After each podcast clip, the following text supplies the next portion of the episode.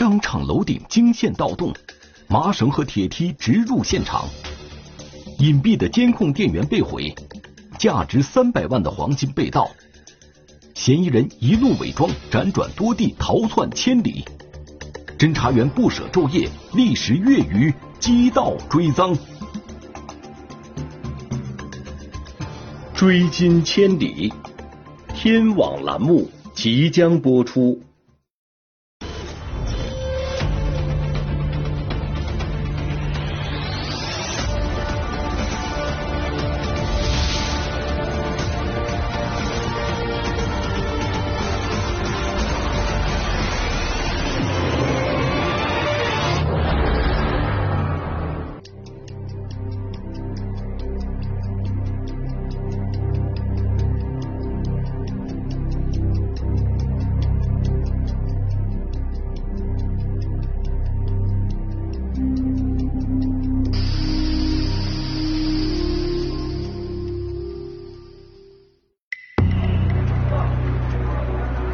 二零一九年十二月十六日早上八点多，高台县一家大型综合购物中心就要开门营业了。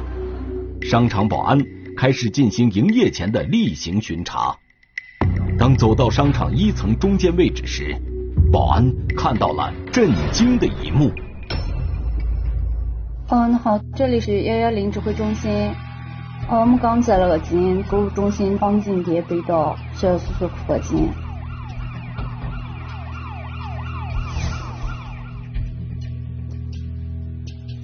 这家综合购物中心分为地上、地下两个经营区域，每一层的面积都超过两千平方米。商场内所有商家都使用开放式柜台，柜台与柜台之间形成了四通八达的路线网。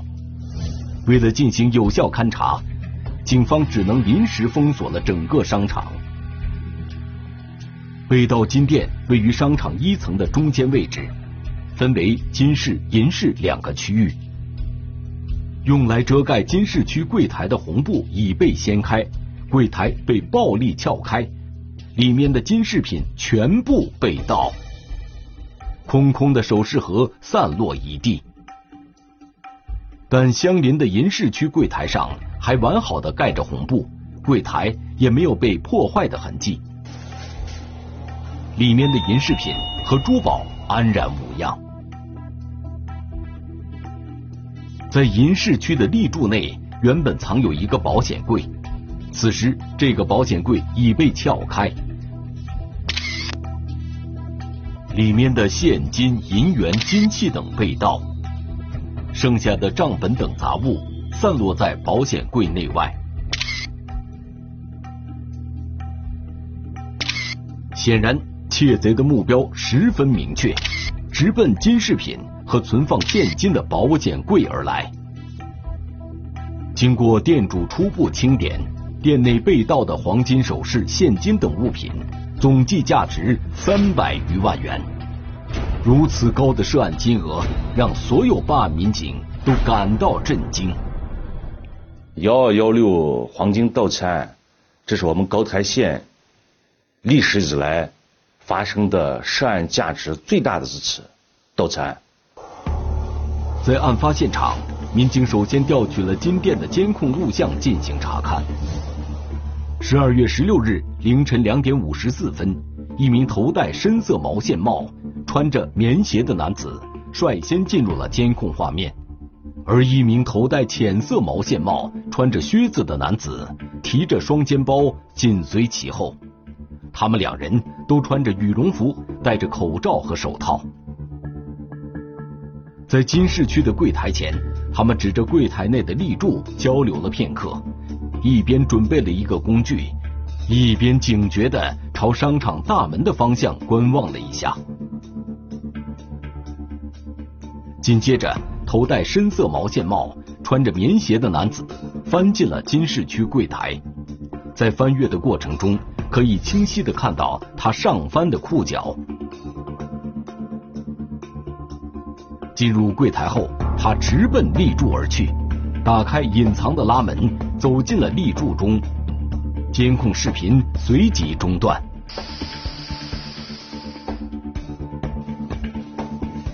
原来这里存放着金店监控的存储设备男子进来后直接切断了设备的电源这就是案发现场，也就是说最后一次在视频画面中，在金店这柜台旁边显示的这个嫌疑人的，呃，也就是我们第一次接触这嫌疑人的照片，发现这个戴着口罩帽子啊，对他这两个两名嫌疑人发现都是戴着口罩、帽子还有手套，就是我们初步确定这两名嫌疑人，他对这个现场是比较熟悉，而且从进入现场以后就是直接就是到达。就是作案的这个具体地点。这么大的一个案子，一旦在现场发现不了痕迹物证，在最短的时间内追不到犯罪嫌疑人，这案子有可能就变成悬案，永远破不了。案情重大，除了高台县公安局的刑侦技术人员外，案发现场很快汇集了来自甘肃省公安厅。张掖市公安局的多位刑侦技术人员，勘查范围扩大后，在距离中心现场大约十五米远的通道上，民警发现了一个两米多高的简易铁梯竖在通道中间，梯子顶端拴着一段一米多长的粗麻绳，而麻绳是从天花板上一个破损的洞口中垂下来的。商场工作人员告诉民警。这个铁梯子原本是放在商场楼顶天台上的。呃，发现了啥？两个石膏板的边缘呢？后面是啥？后面是个手掌印啊？哪个手掌？就就你的这个。是是是石膏板好像是。擦蹭啊，这是蹭了的灰尘痕迹。这个就是上面的，这个是个竖杆的。来来来，找找找线子。来，线子来。石膏板刚才的位置拍掉了是啊？这就是那什么？哎，这手套子啊，我的。民警分析，嫌疑人是在破坏天花板后，将绑在麻绳上的铁梯从天花板的洞口放下来，再顺着铁梯进入中心现场的。天花板洞口上方一点五米左右的地方是商场楼顶的一扇铁窗。麻绳的另一头就拴在铁窗上，窗外装有防盗铁条，但防盗铁条已经被人用工具切断。狭窄的楼顶通道周围遗留有大量杂乱的足迹，在通道外的楼顶平台上，也发现了大量来回踩踏的相同足迹。民警在这里提取到两枚新鲜清晰的足迹，一枚是靴子的印记，一枚是棉鞋的印记。两枚足迹均在四十二码左右。但这两枚新鲜的足迹，它也不能反映任何的这种犯罪嫌疑人的特征，我们只能大概的判断他的身高，还有他的体重这方面的，对我们的下一步侦查工作，并不起到十分。十分明晰的这个指向性的作用。通过足迹的行动方向，民警找到了两名嫌疑人进入商场楼顶平台的出入口。所在的位置就是，呃，当时案发现场犯罪嫌疑人作案时候的出入口。犯罪嫌疑人从这个铁门进来，打开锁子，撬开锁子之后进来，从这边进到这边区域。被破坏的铁门外是相邻居民小区的外部楼梯，这里应该是嫌疑人进出楼顶平台的通道。初步勘查的情况看，犯罪嫌疑人具有鲜明的职业特征，而且呢，经过了精心的踩点和准备，很有可能是属于流窜作案。如果我们不能快速的采取动作和措施的话，很有可能犯罪嫌疑人就会逃之夭夭。高台县公安局随即成立幺二幺六专案组，甘肃省公安厅、张掖市公安局也抽调警力驰援高台警方。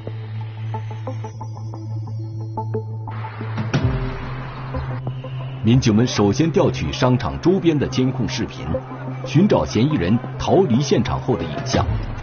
商场以东二百米远有一家服装店，店门口有一个监控探头。监控画面显示，十二月十六日凌晨四点十一分，两名嫌疑人从此经过。走在右侧嫌疑人的裤脚是明显上翻的，此时他们各自背了一个双肩包，看起来分量不轻。一路向东行进后，他们消失在监控画面之外。在他们逃离的方向上，民警们再也没有找到其他监控。从视频追踪的情况来看呢，已经脱离了我们的视线。当时呢，侦查工作呢也陷入了这个呃困惑，陷入了这个焦灼状态。一般情况下，为了迅速离开作案现场，嫌疑人会选择某种交通工具。而凌晨的高台县城车辆稀少。只有零星的出租车在街上巡游。如果嫌疑人步行离开了商场，他们很有可能没有自己的交通工具，而会选择出租车。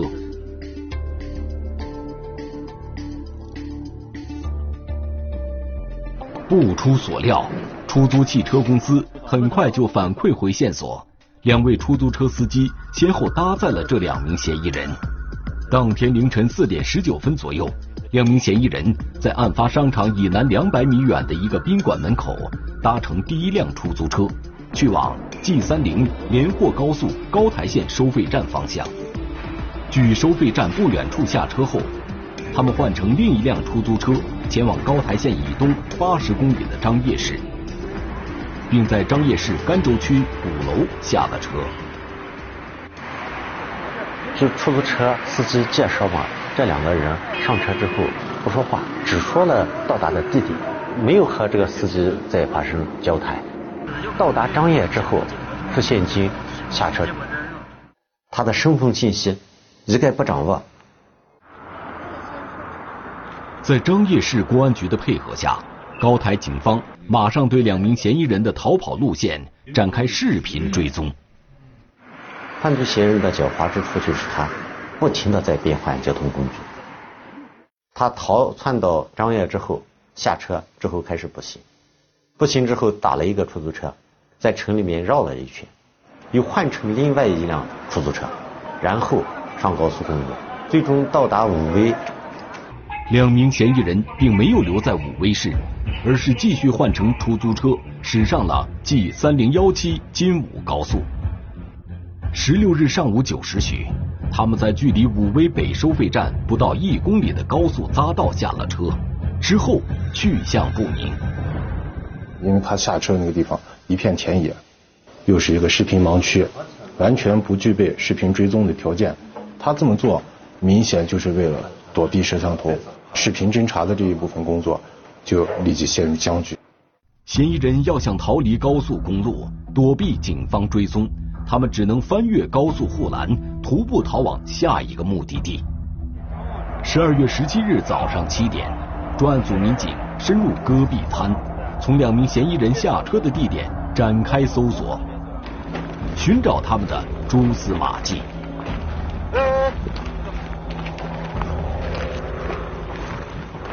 在他下车的地点，那么我们发现了一枚和我们中心现场遗留的。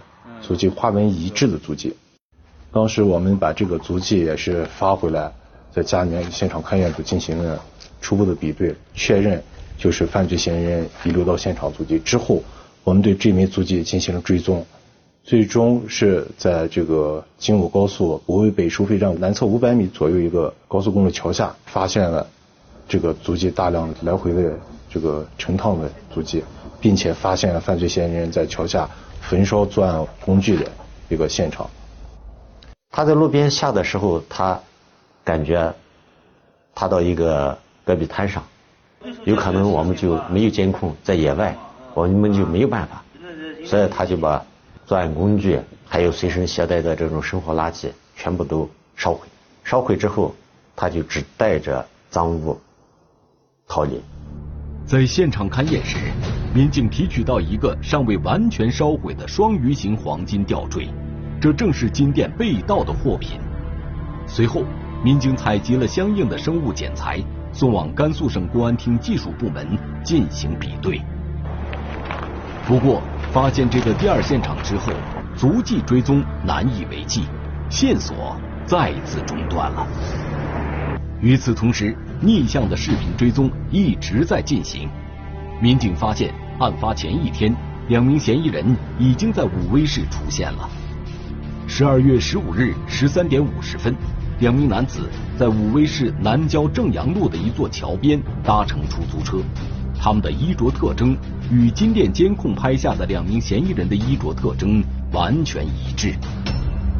当时，他们要去往武威市西郊的淮安乡。哦，淮安乡去吗？啊，淮安乡。我听不懂你说那个。淮安乡啊。哦。哦。都说听不懂是吧？啊，你刚才说的我就没听懂。你们走就多少钱呀？啊？你们走就多少钱呀？你们知道多少钱啊？在嫌疑人与出租车司机交谈的过程中，民警可以听出两人操湘鄂一带的口音。现在看来，两名嫌疑人来高台县前后都在武威市落过脚。我们兴业监城连夜赶到了武威，召开了专案组的工作会议。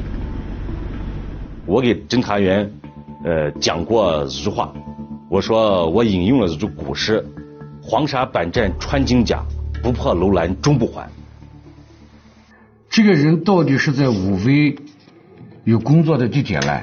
还是有可能继续外逃的这个问题，所以这个武威的工作一定要作为重点，要一定要把它做透。如果这个人就在这地方了，我们一定要就在武威把他挖出来。如果要是这个人外逃了，必须我们要找到足够的证据，证明人家外逃了。召集这个当时武威的四家出租公司、一家客运公司，还有一家公交公司，五家公司负责人召开会议，做完就通报，要求他们发动他们的这些司机。给咱们积极主动的提供这个线索，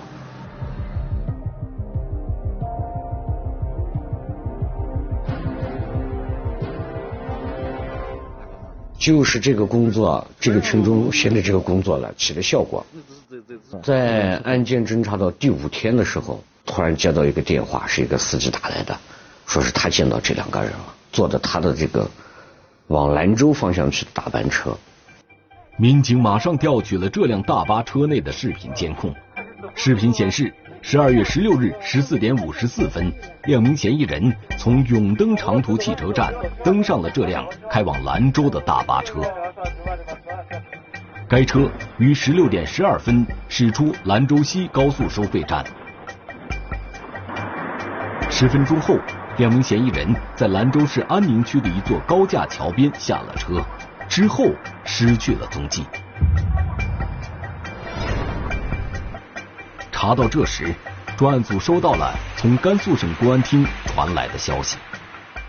我们把这个 DNA 的数据呢进行比对之后呢，发现这个嫌疑人呢没有比中，啊，没有锁定这个嫌疑人。然后我们省厅的 DNA 的技术人员呢就转换思维，采取了另一种比对模式，那么立马就有。比重信息锁定了这个嫌疑人所在的这个家系，一个贵州和一个湖湖南的一个唐姓的家系。两名嫌疑人极有可能取道兰州，继续向湖南、贵州方向逃窜。专案组星夜兼程，于十二月二十日转战兰州市靠前指挥。在甘肃省公安厅合成作战中心的大力支持下，专案组经过三天的视频排查，再次发现了嫌疑人的踪迹。他们曾在城关区一个社区落过脚。宋家滩社区，整个这个社区通过视频监控进行了包围，然后派不同的侦查员啊逐帧逐秒的来看这个视频。这个社区内的巷子四通八达，商铺众多，而且几乎每条巷子里都有三四家旅店。那么我们就先从第一家的时候，先从门口的监控开始看。他也是从作案凌晨作案，到马不停蹄的奔波，从张掖一直通过武威到兰州，他也会累的，他也会需要补充他的能量，所以说他一定会出来的。十二月二十五日傍晚。民警终于在监控视频中发现了两名犯罪嫌疑人的身影。我们在一路视频追踪的过程当中，对他这个衣着特征是，呃，刻骨铭心了。十二月十六日十八点二十七分，两名穿着黑色羽绒服的男子并排从一家饭店门前经过，其中一名男子穿着一双棉鞋，牛仔裤裤脚上翻，而且有白边。这个特征是比较符合我们一路追踪的这个衣着特征。他只是摘掉帽子、摘掉口罩，那其他的衣着特征，他还是跟之前一样的。所以说，我们就确定这两个人就是我们的嫌疑人了。在两人经过这家饭店时，伪装已基本去除。